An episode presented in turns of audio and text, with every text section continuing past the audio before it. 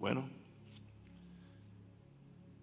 yo sé que fue dirección del Señor empezar este encuentro, yo he llamado esto encuentro y conferencia con hombres valientes de Gedeón y creo que lo vamos a hacer una vez al mes. Es muy importante, muy importante. Que muchas veces los hombres se han puesto tímidos y, y no creo que sea con una mala intención, es simplemente porque nos damos cuenta que las mujeres son como más proactivas y más avanzadas a hacer las cosas. La mujer brinca y después piensa. El hombre piensa para brincar. Es que así somos, así nos hizo Dios. Pero yo creo que Dios quiere soltar en nosotros un potencial. ¿Que entiende? Mire este tremendo grupo y qué libertad hay aquí en la adoración y Hemos sido movidos por los cuatro testimonios. Yo fui movido, ¿entiende? Y he estado preguntando al Señor ayer en ayuno, hoy también en oración, Señor, ¿qué es lo primero que tú quieres que yo le diga? Yo quiero darle un reto a ustedes, los hombres. Atrévete a ser un hombre de carácter que representa a Dios.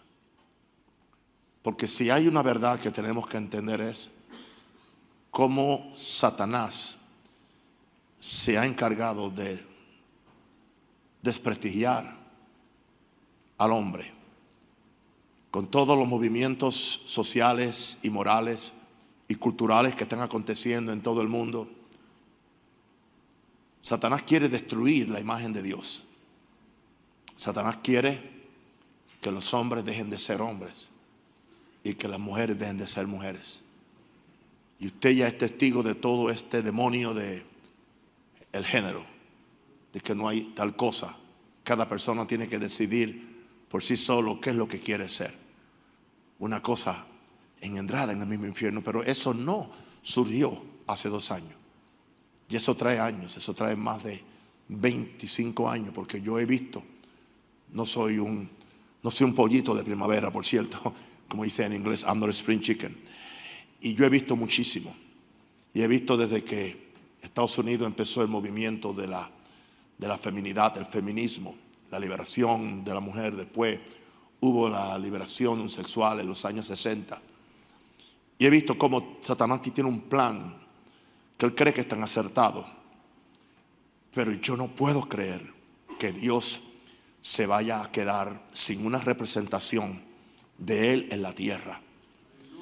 Claro, muchos hombres le han fallado, muchos líderes le han fallado, pero yo sé que Dios tiene una carta guardada dentro de la manga y en algún momento Dios la va a sacar. Dios va a levantar muchachos, jóvenes y viejos como yo. Creo que soy aquí de los más ancianos, ¿entiende? Pero estoy jovencito en el espíritu. Amén. Quiero inyectarle a ustedes ese amor, quiero inyectarle a ustedes esa pasión por Dios y decirle que usted no tiene que avergonzarse de lo que usted es. Usted es un hijo de Dios. Usted es un embajador del cielo. Pero hay algo que es más importante que la unción. Fíjese, es más importante que leer lenguas. Y yo hago todo eso. Es más importante que tener un oficio. Es más importante que tener un, un ministerio. Es tener un carácter. Porque tú puedes tener todo lo otro y que trágicamente hemos visto como hombres que han estado más altos que yo. Después que han llegado a lugares altos que ellos ni pensaban, donde Dios los ha llevado. Pero la falta de carácter los tumbó, los destruyó. Y yo quiero que Dios en esta noche, y, será quizás una de las pocas, de, las pocas reuniones que voy a, unir con aceite a cada uno de ustedes que lo que quiera es recibir. Y esa unción tiene un propósito y usted debe hacer una demanda de que usted quiere el carácter de Dios en su vida, el carácter de Jesús.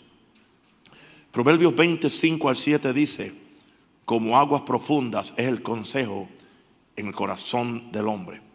Sea que dentro de cada uno de ustedes hay un consejo, hay un propósito que Dios quiere sacar. Mas el hombre entendido lo alcanzará.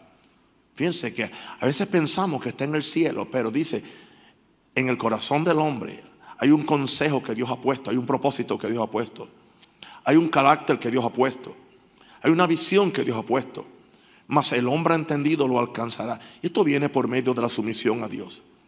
Muchos hombres proclaman cada uno su bondad, pero hombre de verdad, otra versión dice, hombre de fidelidad, ¿quién lo hallará? Dios está buscando hombres de verdad y hombres de fidelidad. Camina en su integridad el justo. Camina en su... Qué importante esa palabra integridad. Estar completo. Gloria a Dios. Sus hijos son dichosos después de él. Indicando que usted va a afectar la próxima generación. Aleluya. Ya algunos de mis nietos de pequeños años ya están profetizando. Ya están profetizando. Escuchaba a un hombre de Dios por cierto, no sé quién fue, pero hace poco, no sé si fue algo que leí, y él decía, yo con mis niños en mi casa los ponía a profetizar. Ellos creían que estamos en broma, pero yo los ponía a profetizar. Y ahí empezaron ellos a desarrollar los dones del Espíritu Santo. Nosotros muchas veces desestimamos nuestros hijos o nuestros niños, la capacidad que tienen ellos para hacer grandes cosas para Dios. Este, este, no es asunto de una generación, sino que es un asunto de una generación de relevo que tiene que llevar esta fe hasta que Cristo venga. Proverbios 19 dice, el que camina en integridad anda confiado, mas el que pervierte su camino será quebrantado. Yo siento decirle en el nombre del Señor que Dios tiene un diseño perfecto para cada hombre, para cada hombre. Y hoy no estoy hablando hombre como persona, sino hombre como masculino. Dios tiene un diseño perfecto para cada hombre porque a Dios se le llama padre, no se le llama madre padre como dicen algunos. Dios es un padre. Se usa el término masculino aún en el hebreo. Y cuando Dios se quiso encarnar en un ser humano, con todo respeto a las damas, mi esposa es una de ellas y tengo hijas y nietas, se encarnó en un hombre. Lo importante es entender eso sin ser machistas y sin ser opresivos con el otro sexo. Porque ser hombre no es una licencia para ser bruto. Ser hombre es una, es una bendición de Dios para ser cabeza responsable, para ser efectivos, para traer la imagen de Dios a la tierra. Porque fue lo primero que Dios le dio al hombre, a su imagen y semejanza. Primero se la dio al hombre y el hombre se la compartió a la mujer. Por eso dice la Biblia que el hombre es la gloria del hombre. El hombre es la gloria de Dios y la mujer es la gloria del hombre. En ese orden. Así que el hombre tiene un diseño para que éste pueda ser su representante legal en esta tierra. Todo lo que el enemigo hace desde que tentó a la primera pareja no es otra cosa que borrar, desvirtuar, y degradar esa imagen de Dios en el hombre. Por eso, con todo respeto, los hombres tenemos que estar bien definidos. Bien definidos no solamente en nuestra sexualidad, sino en nuestra identidad y en nuestro respeto. Usted puede ser fino, pero usted no puede ser femenino. Un hombre puede ser delicado, y yo soy un hombre delicado, pero usted tiene que saber lo que usted es la identidad que usted tiene. Porque usted representa a Dios. Y ahora representa a Jesús. Porque dice que fuimos llamados a ser hechos conforme a la imagen de su Hijo. ¿Será que no habremos entendido por qué Dios se hizo carne y toma forma de hombre y no de mujer? Hay crisis y desorden cuando el hombre renuncia a su posición de autoridad. Yo quiero que usted entienda renunciar a una posición de autoridad deja un vacío. Y todo vacío de autoridad va a ser lleno. Porque el, universo funciona a base de los patrones de autoridad. Porque así es que Dios funciona. El no ejercer la autoridad va a hacer que otro llene esa autoridad. Muchos hombres hoy se quejan de que la mujer ha tomado su autoridad. No es culpa de ella, es culpa suya. Esto empieza desde el noviazgo donde el hombre empieza a manifestar su identidad con mucho amor, con mucho respeto, ¿entiende? Pero el hombre está puesto para ser la cabeza, no cabezón, es muy, muy diferente. Con amor, con respeto, con ternura, con todo eso. Que ustedes saben que yo soy con mi esposa. Y muchos de ustedes son con la suya. Pero hay hombres que han renunciado porque es más fácil permitir que sea la esposa la que se preocupe por los problemas de la casa. Eso me dice, no, yo trabajo afuera. Que ella sea la que críe los niños. Que ella sea la que vaya a la escuela a ver cómo están haciendo los niños. Que ella sea la que, la que, la que traiga la disciplina. Porque ella está en la casa y yo llego y no quiero que mis hijos vean el logro. Es una falta de autoridad. Toda autoridad que usted Ok, lo único que usted puede hacer es delegar su autoridad a su esposa. Y tiene que hacerlo, especialmente cuando usted sale. Cuando yo salía, mi viaje misionero, mi esposa tuvo que enfrentarse a casi criar cuatro niños. Porque yo salía una semana en Chicago y una semana afuera, edificando este ministerio. Y muchas veces cuando yo salía era cuando los niños se enfermaban, casi siempre. ¿Entiendes? Cuando yo salía era cuando los niños tenían visiones, veían demonios por la ventana no podían dormir. Y esa señora tuvo que enfrentarse a eso, pero yo le delegué una autoridad. Pero cuando yo llegaba, la autoridad otra vez revertía hacia mí. ¿Entiende? Y es algo que usted tiene que entender. Libertad delegada es una, eh, perdón, autoridad delegada es algo que Dios honra. Y que aún los que están bajo esa autoridad van a responder a esa autoridad. Pero es muy diferente cuando usted en vez de, delegar la autoridad, usted simplemente renuncia a la autoridad para que otro lo haga. Es una línea muy fina, entiende, porque especialmente los que, los que hemos sido de cultura latina, tenemos incrustado muchas veces el espíritu de, machismo adentro, que no es autoridad, muchas veces es cobardía. Usted no tiene que decir lo que usted es. Usted me ha visto a mí ministrando aquí. Muy pocas veces usted me, me yo soy la autoridad, yo soy quien mando. Tienen que someterme, no, la autoridad se siente. La autoridad se percibe. Aleluya. Juan Manuel tiene un chiquito, es travieso, no sé a quién salió. ¿Entiende? Con el papá hace lo que no hace conmigo. Puede estar con la gritería y yo digo, Juan David, ¿qué pasó? Así, eso es todo. La mamá dijo, me quisiera llevar una foto grande de papá para ponerla en casa. Nunca le ha tenido que pegar, que gritar. Simplemente él percibe la autoridad. Porque es un espíritu, es un espíritu. Esto no es una lección sobre autoridad. Eso quizás más allá. Ok. Hay crisis y desorden cuando el hombre renuncia a su posición de autoridad y dominio que Dios le dio para gobernar los asuntos de esta tierra. ¿Y qué es lo que Dios busca ahora? Hombres de carácter y que tengan un espíritu superior del cual yo hablaré en la próxima conferencia. Hombres con un espíritu superior. Pero hoy vamos a hablar de hombre de carácter. El hombre funcionará a la altura de su potencial cuando está en armonía con la formación interna que Dios depositó dentro de él. No importa lo intelectual que sea, no importa lo multimillonario que sea, no importa lo religioso que sea, no importa el oficio que tenga, si el hombre no entiende la importancia de la formación interna que Dios depositó dentro de él, eso está en tus genes. Viene como consecuencia desde Adán. Esos genes Dios los incrustó en el espíritu de Adán para ser pasados a toda la generación. Es tanto así que las culturas precolombinas, antes que viniera Colón, o las culturas pre-inglesas que, hay por, habían allá en, Oceanía de, de salvajes, ya tenían un orden establecido. Y en cada una de esas culturas ya el hombre es la autoridad. En cada, ellos no tenían Biblia, ellos no tenían el libro de, Génesis, ellos nunca se le predicaron nada de Pablo acerca de la autoridad. Y cuando vinieron los conquistadores encontraron un orden establecido en todas las etnias en el mundo entero. Indicando eso, que eso está en la genética del ser humano. Porque Dios creó al hombre y puso eso en sus genes. Así que no, no vaya contra sus genes.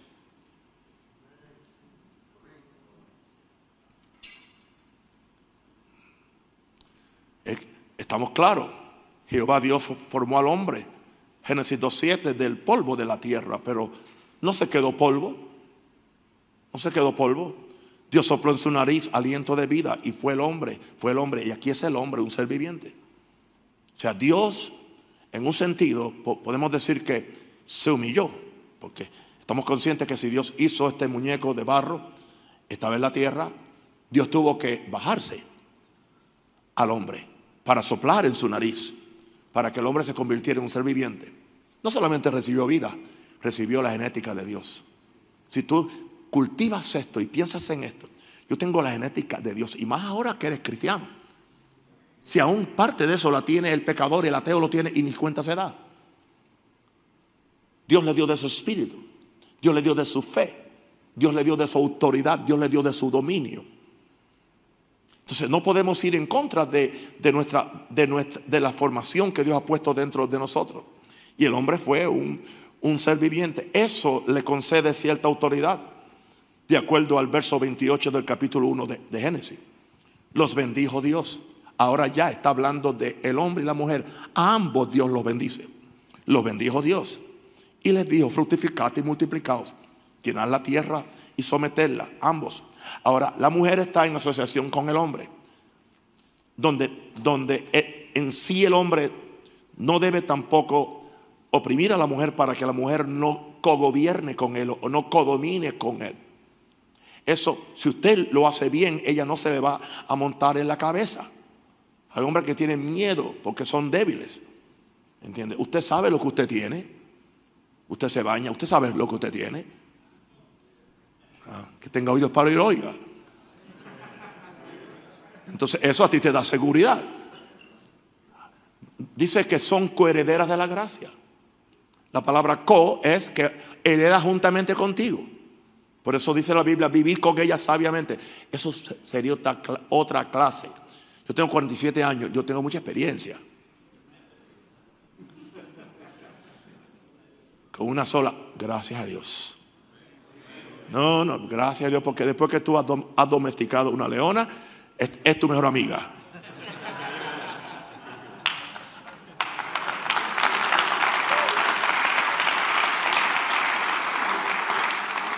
Eso sí, que no se acerque a un extraño, porque se lo come.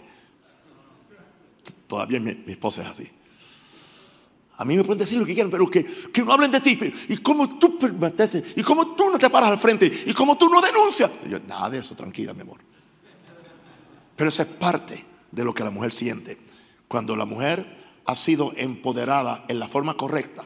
Así que nadie puede a mí acusarme de que soy un sexista o que soy un, machista porque yo no lo soy. Pero sí hay un orden que tenemos que establecer claramente. Y yo creo que ustedes lo han oído hoy muy claro como nunca. Y yo le he dicho hoy más claro que nunca, por cierto. Como que algo me sucede en Panamá, como que me baja la revelación, amén. Porque es el lugar de, mi asignación. Tú sabes si estás en el lugar de tu asignación cuando Dios te manda la revelación. Oh, eso es una buena línea, gloria a Dios. Así que Dios le dijo a ambos, multiplicado, fructificad, llenar la tierra, someterla, ejercer potestad sobre los peces del mar, las aves del cielo y todas las bestias que se mueven sobre la tierra. Qué poder y qué autoridad tenían ambos porque ellas son coherederas de la justicia. Vuelvo al verso de Pedro que dije, aleluya, dice, vivir con ellas sabiamente, porque son coherederas, como coherederas de la gracia. Ellas no son superherederas, ellas no son inferiores, son coherederas. Y sabe una cosa, esas mujeres están en la casa hoy que se están comiendo las uñas. Primero porque yo no les permití la, la, la, la, la transmisión por las redes, ¿entiendes?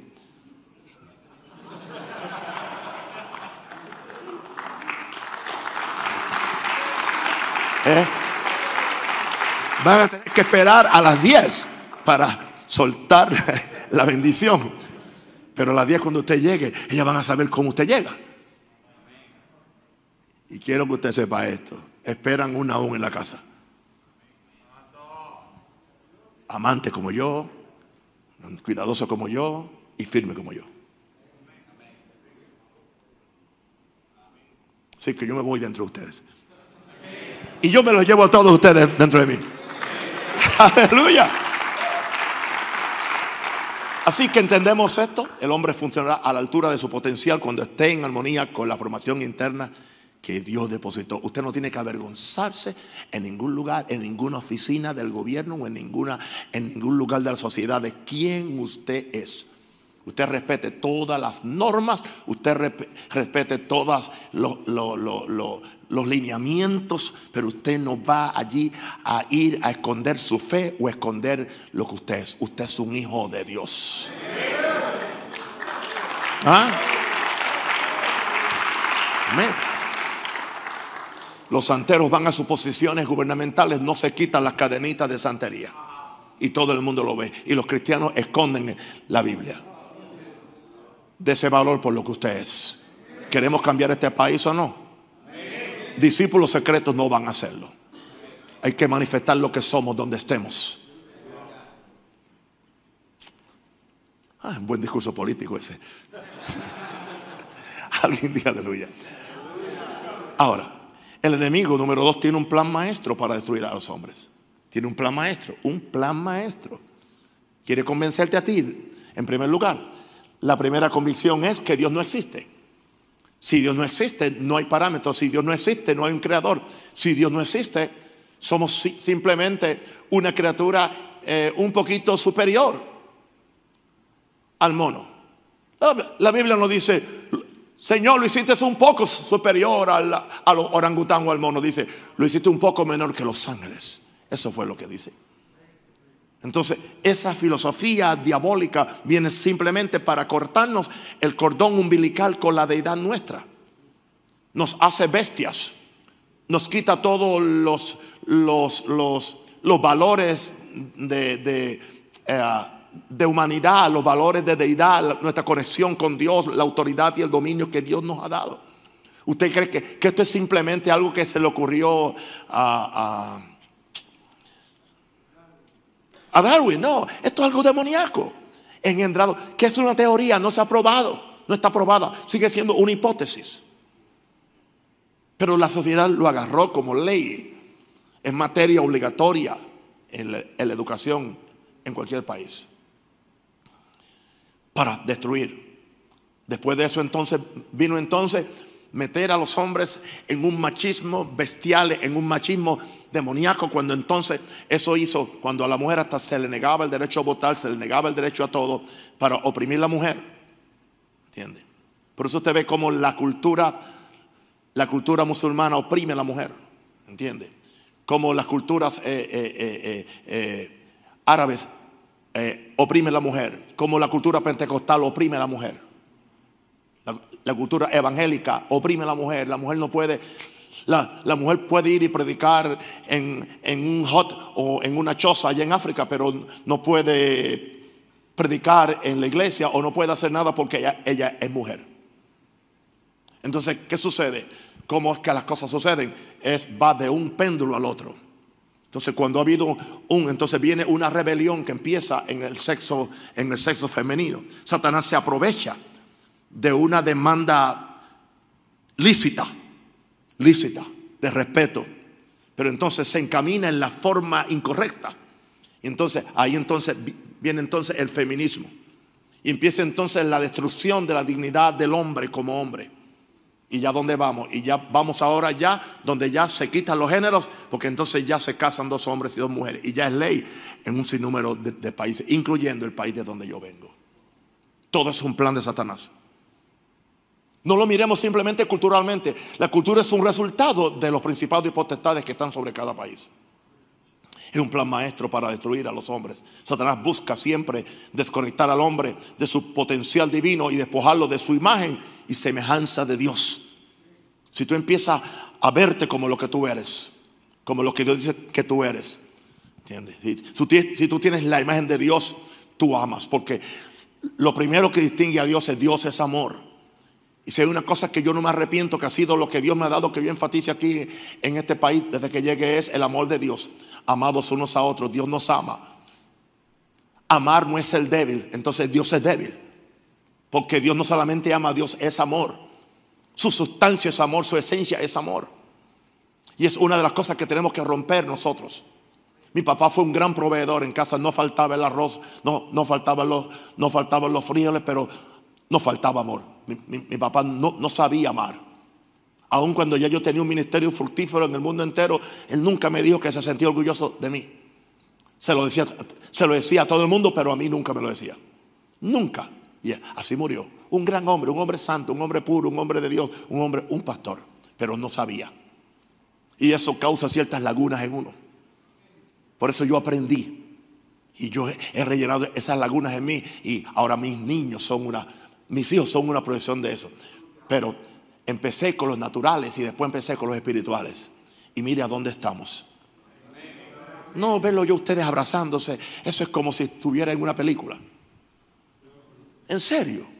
Cuando yo llegué aquí, yo sé cómo era el asunto. Es algo que no se puede fabricar, no se puede legislar tampoco, no se puede oprimir, porque es algo que tiene que ser por revelación de Dios. Porque eso es lo que somos, lo que Dios es, que tenemos, lo que Dios tiene. Amar no es debilidad, amar es fortaleza. Otro ha dicho por ahí que, que amar es debilidad eh, de identidad, que tú no sabes. Me han acusado hasta de eso en Latinoamérica. ¿Y usted cree que a mí me importa? Porque entonces Jesús, Jesús, ¿qué decimos de Jesús entonces? Con Juan recostado en su seno. Míreme bien ahora. Míreme bien ahora. Jesús con Juan recostado en su seno. ¿Ah? ¿Acaso Juan era homosexual? No. Era el amor que él sentía por su maestro. ¿Entiende? Otros han usado mal la expresión de, David con Jonatán. Tu amor es más especial que el amor de mil mujeres. Oh, es un texto favorito de los gays. ¿Cierto? Pero ¿a qué se refería? Que había encontrado un amigo. Un amigo que, que hasta se fue en contra de su padre porque sabía que su padre estaba equivocado. Sabía que Dios estaba con... Entonces se desarrolló un amor. Hermano, es posible que los hombres nos amemos en la forma pura. Y nos debemos amar. Porque este es el, este es el espíritu que le vamos a llevar a un país. Donde no amamos por intereses, donde no amamos para sacarle nada a alguien, sino simplemente porque es una expresión externa del amor interno que Dios ha puesto en nosotros. Aleluya. Ahora, no permite que el enemigo te quite tu potencial, te despoje de tu imagen y semejanza de Dios. Número tres. Hombre, ¿qué estás buscando? ¿Carácter o reputación? Reputación es lo que la gente piensa de mí. Carácter es lo que yo soy. Alguien puede dañar mi reputación. Yo no puedo hacer nada con eso. Alguien puede levantarme la peor calumnia del mundo. Yo no puedo evitar eso. Especialmente si eres una persona de autoridad, una persona que está también en una posición en el gobierno o en una posición en la sociedad o donde quiera, siempre va a haber alguien, siempre se va a levantar alguien que va a, dañar tu tu, tu, reputación. Y tu reputación con un sinnúmero de personas va a ser, porque hay gente que le va a creer. Hay gente. Es más fácil creer una mala reputación que una buena reputación. Y aún gente que, que, han estado contigo y que saben quién tú eres, en el momento se vira la, la, tortilla y te daña la reputación. Y hay gente que le va a creer. ¿Sabe por qué le va a creer? Porque dice, él debe saber porque él estaba junto a él. Él debe saber o ella debe saber porque ella estaba muy junto del pastor o muy junto de este hermano o hermana. Pero yo, yo he descubierto que, es más, la Biblia dice que Jesús era un hombre de, sin reputación, a man of no reputation. ¿Cómo lo trataban? ¿Qué le, qué le dijeron? Imagínense, de todo. Echaba fuera a los demonios por Bersebú. Era hijo de fornicación, le decían que, que era bastardo. Se lo dijeron en la cara. ¿Cuántas cosas le dijeron? Pero a Jesús no le importaba, porque él tenía un carácter con su padre. Él tenía una y él sabía quién él era. Reputación es lo que la gente piensa de ti, carácter es lo, que tú eres. Y ese carácter es independientemente de tu medio ambiente y de la gente que te rodea. Yo no puedo culpar a mi esposa. Yo no puedo ocultar a mi cultura americana, a mi cultura puertorriqueña o ahora a mi cultura panameña. No. Yo soy responsable de mantener mi carácter en cualquier circunstancia. No importa la, belleza universal que me esté rodeando, que esté al lado mío o que me esté haciendo guiñadas. Yo, yo puedo mantener mi carácter Porque el carácter es parte de lo que yo soy. Gloria a Dios. Y eso nadie me lo puede quitar. Independientemente de tu medio ambiente, independientemente de tu, de tu cultura, independiente de la gente que te rodea. Por eso necesitamos carácter. Un hombre de carácter. Es un hombre de fidelidad. Un hombre de, carácter. Es un hombre de palabra. Un hombre de, carácter. Es un hombre de puntualidad. Yes. Quiere que le dé un ejemplo. Yo tuve que hacer una decisión hoy usando el carácter. Usando el carácter. Predicando el, el lunes aquí, fue me cayó una unción y me cayó un, asunto por el país. Y empecé a hablar proféticamente. Y al fin dije, yo le hago una invitación a todos los, candidatos a la, presidencia que si quieren venir el domingo antes de la elección. Yo no sabía que era este domingo. Yo vengo. Tienen que sentarse ahí, escucharme a mí y después lloro por ellos y oro para que Dios le examine el corazón a cada uno y que de acuerdo a lo que Dios ve en su corazón, uno de ellos sea, y dije, el honorable presidente nuestro por los próximos cinco años. Es una forma muy ética. Después me acordé que me tocaba predicar en el este, con la Santa Comunión y presentación de niños. Mi esposa me dice anoche, me dice, Naún, yo lo siento mucho, usted tiene que irse a la iglesia central. ¿Por qué? Yo me voy, yo, yo te hago los cultos de comunión allá, yo predico allá en el este, pero usted dio una palabra anoche ¿Ok? Claro, yo amo a la iglesia en el este porque yo voy un domingo a la vez a dar culto de comunión. Claro, yo le predico a ellos mañana ya. Digo, sí, no mañana, ¿verdad? no, el jueves, el, el jueves. Entonces, ¿qué es eso? Carácter. Yo dije algo. Dice la Biblia que el hombre de carácter, aún jurando en contra suya, no, por eso cambia. Yo he prometido cosas que después, como único me he podido zafar algunas veces de algunas cosas explicarle a la persona por qué no puedo hacerlo. Y yo le digo a esa persona, eh, libérame de este compromiso. Me puedes liberar. Me ha acontecido con invitaciones o con cosas que he tenido que decir que voy a ir y por alguna razón se ha trabado todo. Yo vengo y yo simplemente me humillo ante la persona y le digo, tú me pudieras soltar de ese compromiso, porque si tú me sueltas tengo que ir. Y le explico. Y muchas veces pues eh, caen en cuenta. Eso se llama carácter. Eso hay que enseñárselo a nuestros hijos. Por eso dice que vuestro hablar sea sí, sí o no, no. Y la gente te va a respetar. Pueden decirle a un rosario lo que quieran en Panamá, en el mundo entero. Pero hay una cosa que saben que yo cumplo mi palabra. Que soy un hombre de palabra, soy un hombre. No soy perfecto, no soy perfecto. Pregúntale. No, no le pregunte, no. Y, me dice que le preguntaré a mi esposa, no, Dios le libre. Y eso es lo que, una pregunta, ¿qué no pudiéramos conseguir no con super iglesias con 10 mil miembros que nadie tiene carácter, empezando en el púlpito? ¿Qué pudiéramos conseguir si nosotros podemos reproducir, no el carácter de un Rosario, el carácter de Jesús? ¿Por qué no reproducimos el carácter de, de José? ¿Entiende? ¿Ah? Con la señora ahí, sola. ¿Entiende? en, su negligé, en su batita color rosado, con sus corazoncitos. Y viene a donde él. Acuéstate conmigo. No, ella no quería acostarse, ella quería otra cosa. Y el hombre tuvo que resistir. Eso es carácter. El carácter lo manda a él que ni denuncia a la mujer, sino que se deja llevar a la cárcel y paga una cuenta que él no tomó, que él no debía. Eso es carácter. Eso es carácter. ¿Sabe, lo que carácter, lo que tenía el otro José, el esposo de María? Dice que sabiendo, o sea, la quería dejar en secreto.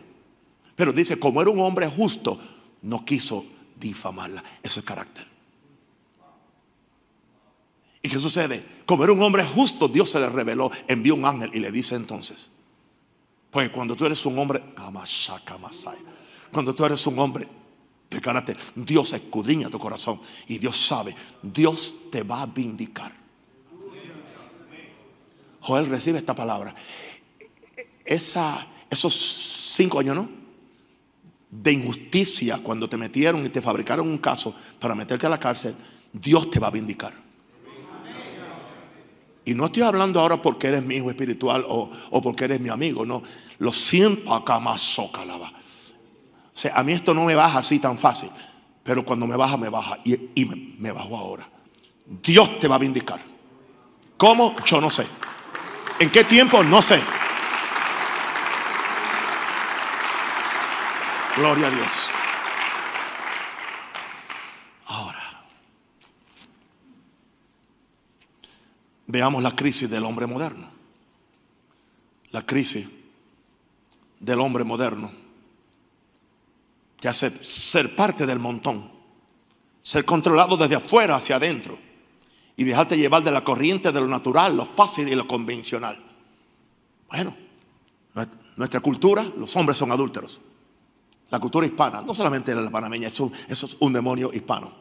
El hombre mientras más mujeres tiene, mientras más affairs tiene, más macho es, más masculino es. Un ah, anillo de, de, compromiso no es ningún problema. O sea, para ninguna mujer de estas sueltas ¿Entiende? Dice, no, ese es mejor porque ese tiene experiencia. ¿Entiende? Es una realidad.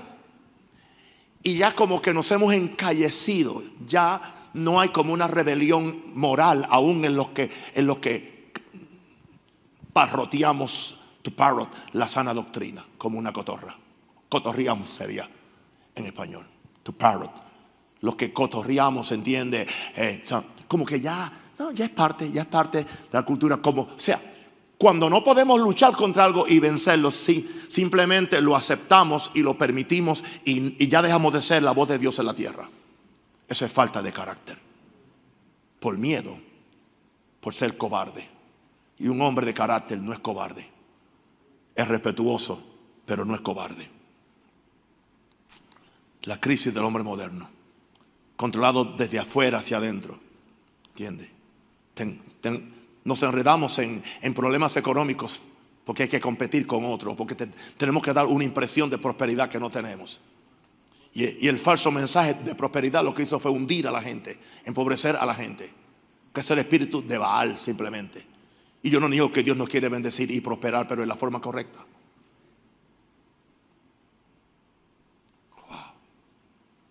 No te dejes llevar de la corriente de lo natural, lo fácil y lo convencional. Es la crisis del hombre moderno. Número 5. Una tergiversación de lo que es carácter. Hagamos claro que el verdadero carácter no es sinónimo de machismo, de terquedad y de brusquedad. Ser brusco, ser terco, ser machista, ser bruto. Yo creo que es la mejor palabra. El bruto, ser bestia. A muchos de los hombres le cuesta. Y yo no lo, en un sentido no lo culpo a usted, porque así lo criaron, así lo trataron. Usted no vio otro ejemplo, usted no vio otra cosa, eso fue lo que usted vio. Muchas veces hubiera sido mejor ser criado sin ese padre que con una bestia así. Y digo esto con mucho dolor. ¿Entiende? Porque es más fácil impartirle una nueva identidad a un muchacho que no tuvo un mal ejemplo, que a uno que tuvo un mal ejemplo, que hay que sacarle todo eso, hay que curarle esas heridas para que entonces pueda recibir. Porque el problema es este, si no nos identificamos con un padre natural, se nos hace difícil, Padre nuestro que estás en los cielos. Y podemos vivir toda la vida viendo a Dios como el Dios poderoso, el Dios Shaddai, el Dios esto, el Dios lo otro, pero nunca como el Padre. Y es importante que veamos a Dios como un padre. Porque Jesús en todas, en todas sus menciones le llama padre. Donde único le llamó Dios fue cuando eh, se sintió abandonado por Dios por causa del pecado en la cruz del Calvario. Siempre le llamó padre.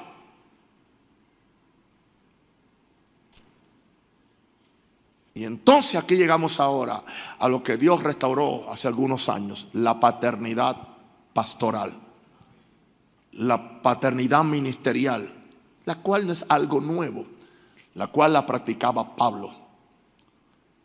Timoteo, mi verdadero hijo en la fe. En otro le dice, yo os engendré en el Evangelio.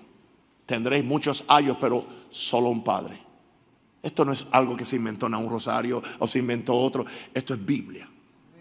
Que se ha abusado, como todo se ha abusado. Pero la forma como esta nueva generación está tratando conmigo sería imposible sin haber un buen concepto de paternidad espiritual. Porque muchos de ellos, el único padre que han visto soy yo. O el pastor que tienen, sea quien sea. Yo porque me estoy refiriendo a ustedes. Yo sé que Joel no se va a enojar conmigo. Su papá lo abandonó a los 13 años. Un ministro de una denominación. Se fue a Estados Unidos. Él se crió toda su vida. Hasta hace poco que vino. ¿Entiende? ¿Y sabe lo que le dijo él? Usted fue mi papá, pero yo tengo un, papá verdadero. Y no fue usted. Porque usted no estuvo ahí cuando yo lo necesité. Eso le duele a uno. Pero si es la verdad, te están diciendo la verdad. ¿Entiende? Usted le pregunta a Bertucci, que nunca conoce a su padre. ¿Entiende? Porque fue adoptado por alguien más, creo. Y él, él dice, él dice, tanto así que en Venezuela creen que yo soy su papá, natural. Y dicen que, que su papá es un gringo, que yo soy quien le mando los millones a él para sus cosas.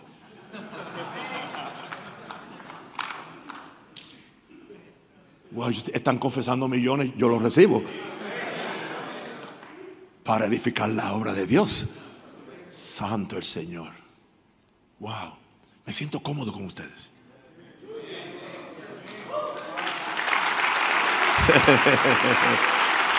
wow. Me siento papá. Qué lindos. Ahora, ¿qué determina el carácter de un hombre? Básicamente el carácter es la suma total, suma total de tu formación, de tu medio ambiente, de tus acciones buenas, tus acciones malas, tus experiencias, tu aprendizaje, tus pérdidas, tus muertes, todo lo que te ha pasado a ti determina tu carácter. ¿Y qué tú haces? Bueno, mi esposa me hace a mí unos jugos bien raros, con unos colores bien raros. Que son con, con, con a ella le gusta mucho las cosas verdes, porque el, verde es lo que te mantiene y que flaco, dice ella, ¿entiende? Y, ella hace esa cosa y al principio me hacía, y yo, y yo digo, pero esto es como comer pasto, ¿entiende? Yo digo, pero tan siquiera no le puedes echar una, una, una piñita o algo. No, para que te, para que te funcione bien, tiene que ser así amargo. Porque mientras más amargo, más saludable. Y es cierto, porque lo dicen los nutricionistas. Y ella estudió eso. Pero yo nunca estudié eso, por cierto. oh, Señor. Entonces ella mete todo eso y, eso se vuelve en un batido. Y, por cierto, es muy, muy saludable.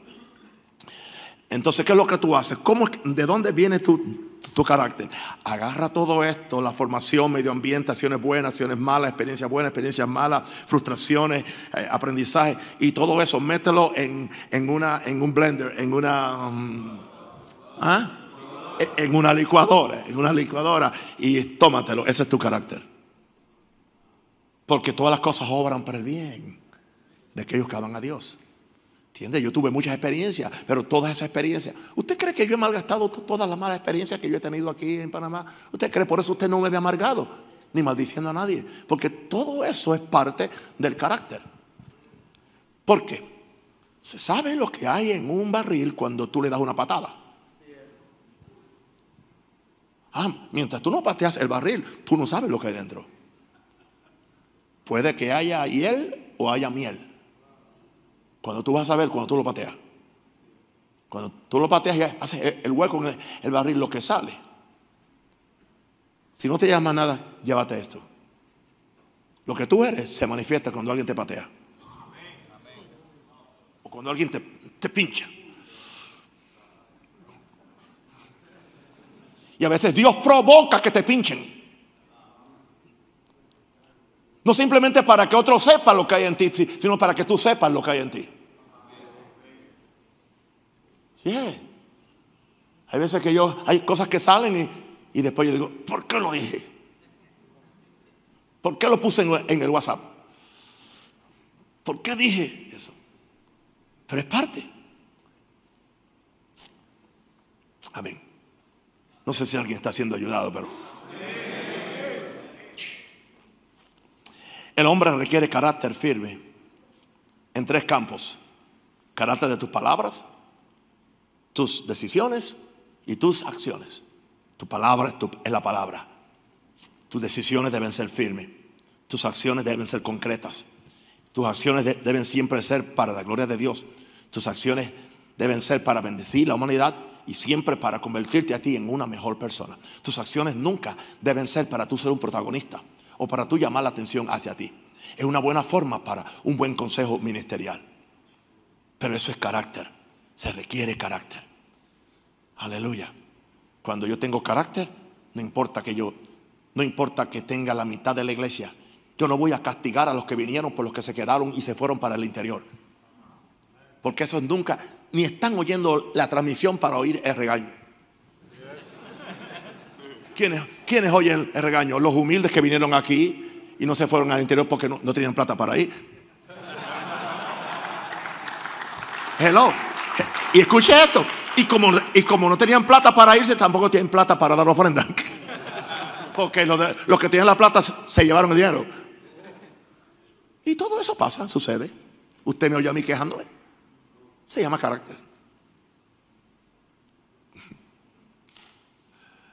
En las palabras, en las decisiones y en tus acciones. Y para terminar, lo que moldea y regula tu carácter como hijo de Dios son estas cosas. primero, es haberte encontrado con Jesús, tener un verdadero encuentro con Jesús. Una pregunta, ¿no le cambió el carácter a Pablo? ¿No le cambió? De perseguidor se convirtió en perseguido. De enemigo de Jesús se volvió en su mejor amigo. No hay, no hay un discípulo, no hay de ninguno, con todo respeto a Pedro y con todo respeto a los otros, no hay un apóstol que llegara a la altura de amar a Jesús como Pablo. Y era el más que lo odiaba. Así que es posible que el más que lo odia a usted hoy, mañana sea su mejor amigo. Jesús que usted, usted sigue lo amando hoy hasta que Dios se le revele a él y a ti también. Encontrarnos con Jesús. Por eso predicamos a Jesús como la suma total de todas las cosas. Jesús es el hombre ideal.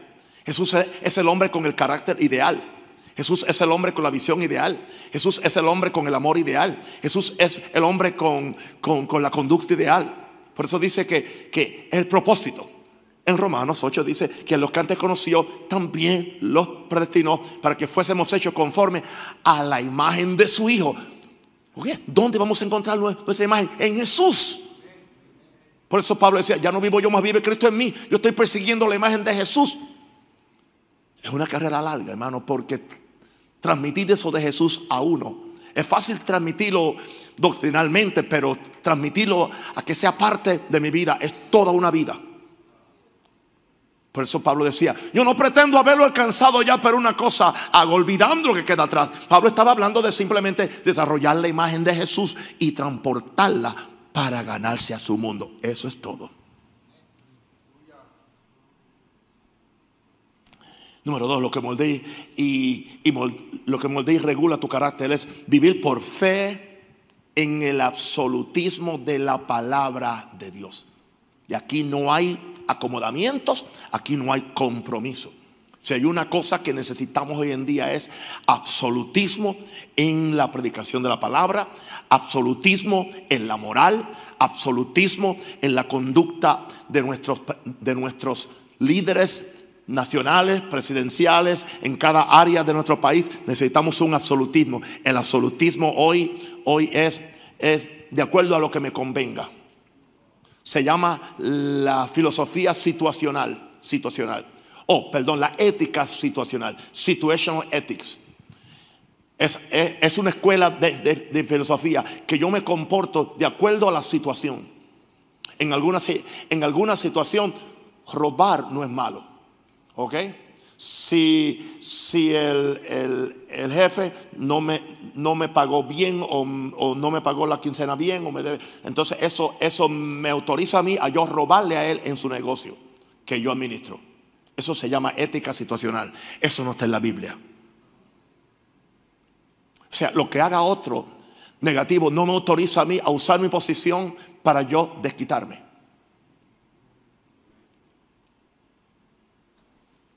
Esta es la palabra de Dios. Estos son principios de reino. Esto, esto no es cultura gringa. Porque, ah, es que él es gringo. no, esto no tiene que ver nada con, ser gringo. Esto es ser cristiano. Es una palabra absoluta. Absolutismo. La palabra es absoluta. Si yo miro a una mujer simplemente para codiciarla, ya yo adulteré. Y es lo mismo que si me acostara en la cama con, ella.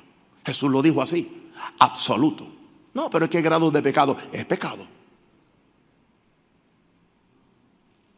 Se quedaron callados. Siempre este verso hace que en los seminarios de hombre, ¡uh! como que ponen el freno con, como ese caballo cerrero. No voy a caminar. Si usted va a caminar, sí, claro que sí. Vivir por fe. O sea, lo que Dios ha dicho es. Ahora, lo que moldea y regula tu carácter, número tres, ser lleno del Espíritu Santo. Tú necesitas el Espíritu Santo de Dios. Sin Él no podemos hacerlo. Sin Él no podemos hacerlo. Estaba leyendo el, testimonio de un hombre de Dios que estaba como en 300 y pico de libras y él sabía que si él no cambiaba su forma de comer, se iba a morir antes de tiempo, se iba a enfermar.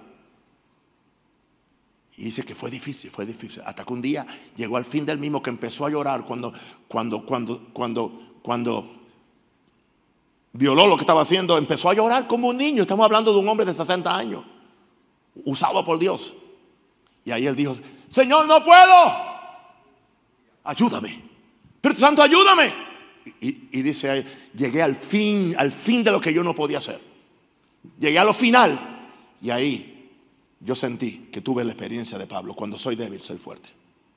Y, de ahí fue que entonces ya pude cambiar y pude, pude llegar al lugar donde Dios quería que yo llegara para salvar, no mi alma, mi alma estaba salva, para salvar mi vida física.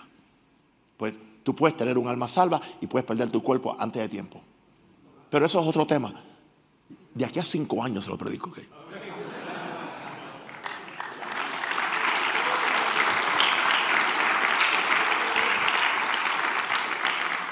¿Quién nos va a ayudar entonces? El Espíritu Santo de Dios. Necesitamos el Espíritu Santo de Dios. ¿Ok? El absolutismo de la palabra y ahora el Espíritu Santo de Dios. En todo lugar. No simplemente para predicar. Para tú comportarte allá en la oficina. Para tú estar en cualquier lugar. De forma que el Espíritu Santo sea quien esté contigo. Y quien te dé la dirección para todo. Lo próximo es eh, tener una visión de amor y servicio a otro. Una visión de amor. Donde no hay visión, el pueblo perece. Una visión de amor y servicio a otro. ¿Saben? Ustedes discernerían fácilmente si yo estoy aquí simplemente dando una conferencia teológica, doctrinal, ¿entiende? Pero yo, aunque no diga nada, pero la actitud mía la forma, en inglés le llama my demeanor, mi forma, la forma como yo lo estoy haciendo. Si estoy martes, yo pudiera estar sentado en casa. El martes es mi día libre, por cierto. No tengo ya después otro día libre, porque mañana que hay culto de, ayuno. El martes es mi día libre. ¿Qué yo hago aquí? Pero es un deber. deber a ver que yo puedo sacarle estos hombres, a ver si le puedo sacar alguna plata extra o algo estoy aquí. Yo pudiera estar allá con mi señora viendo el, aleluya, eh, esta cosa nueva de los, de los, de Crowns. No, lo de Crowns, esta última película de Crowns. Algo así. yeah. sí. Ustedes que saben de eso, ustedes que viven ahí saben. Yo quería saber quién está al día. Fue fácil. Eso lo he practicado por 40 años y siempre me funciona.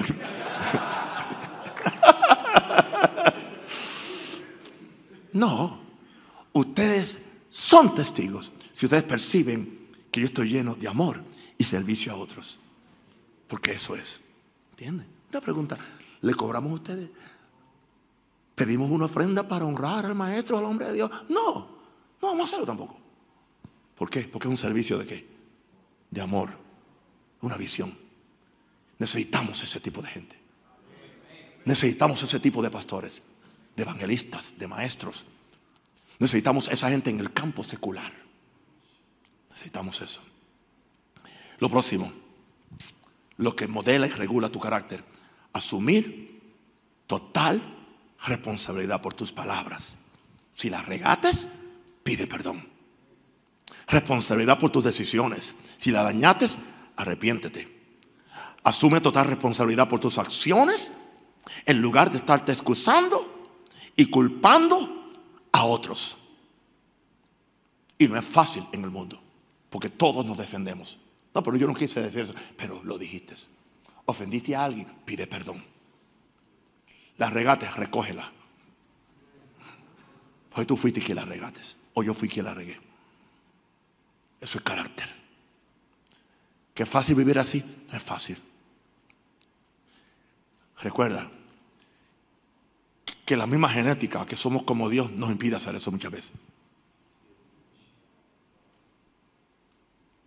Porque fui hecho para autoridad, fui hecho para dominio, fui hecho para gobierno. Pero entonces ahora tengo que, ahora tengo que reducirme a un siervo. Ahora tengo que aprender de Jesús.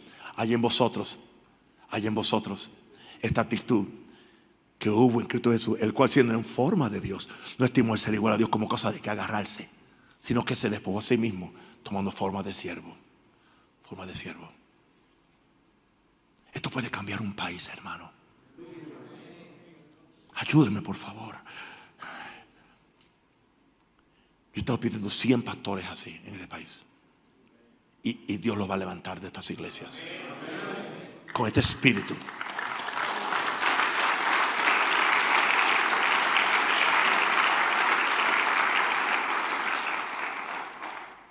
El sábado después del, de la obra teatral, que fue tan excelente, tan excelente, yo le digo, Ángel, vi, Ángel que estaba ahí eh, poniendo la silla en su sitio, y yo me la acerco a él y le, digo, Ángel,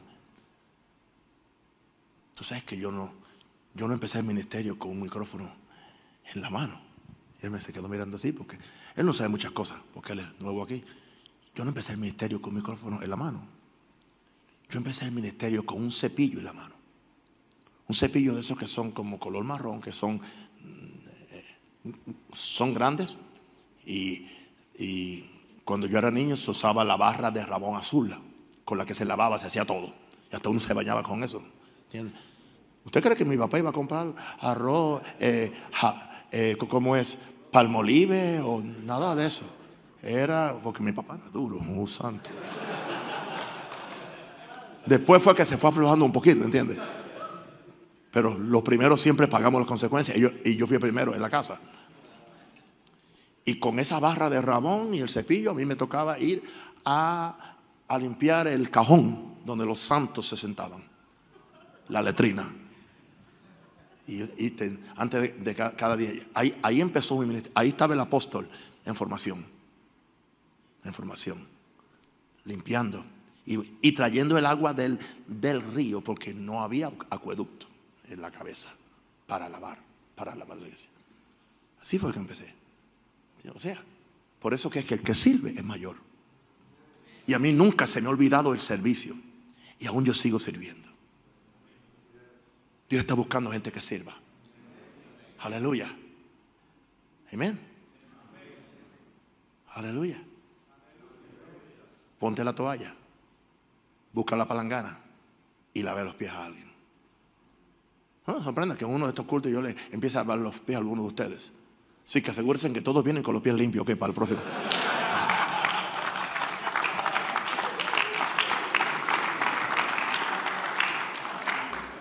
Ay, qué lindo.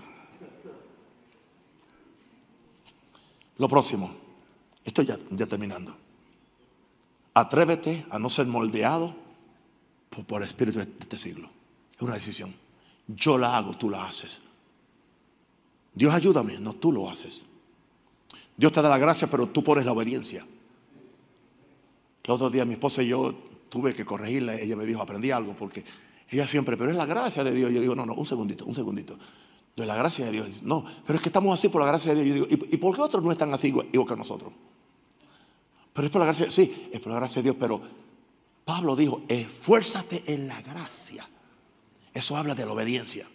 Porque si no, Dios sería injusto. ¿Por qué no le da la misma gracia a todo el mundo? Claro que la gracia se le da a todo el mundo, pero unos se esfuerzan, unos obedecen y otros no. Sí que es un balance. Así que ya aprendió ella. Y si predicaba fuerte, ahora que le enseñe eso, prepárense cuando prediquen. Ella, me refiero. Ya. Nos moldea el espíritu de este siglo. Seamos transformados a la imagen del hombre perfecto Jesús. Tomemos el molde de Jesús. Y tengo el verso para decirlo. No os conforméis a este siglo. Dice otra versión. No seáis moldeados por este siglo, sino ser transformados por medio de la renovación de vuestro entendimiento para que comprobéis cuál sea la buena voluntad de Dios, agradable y perfecta.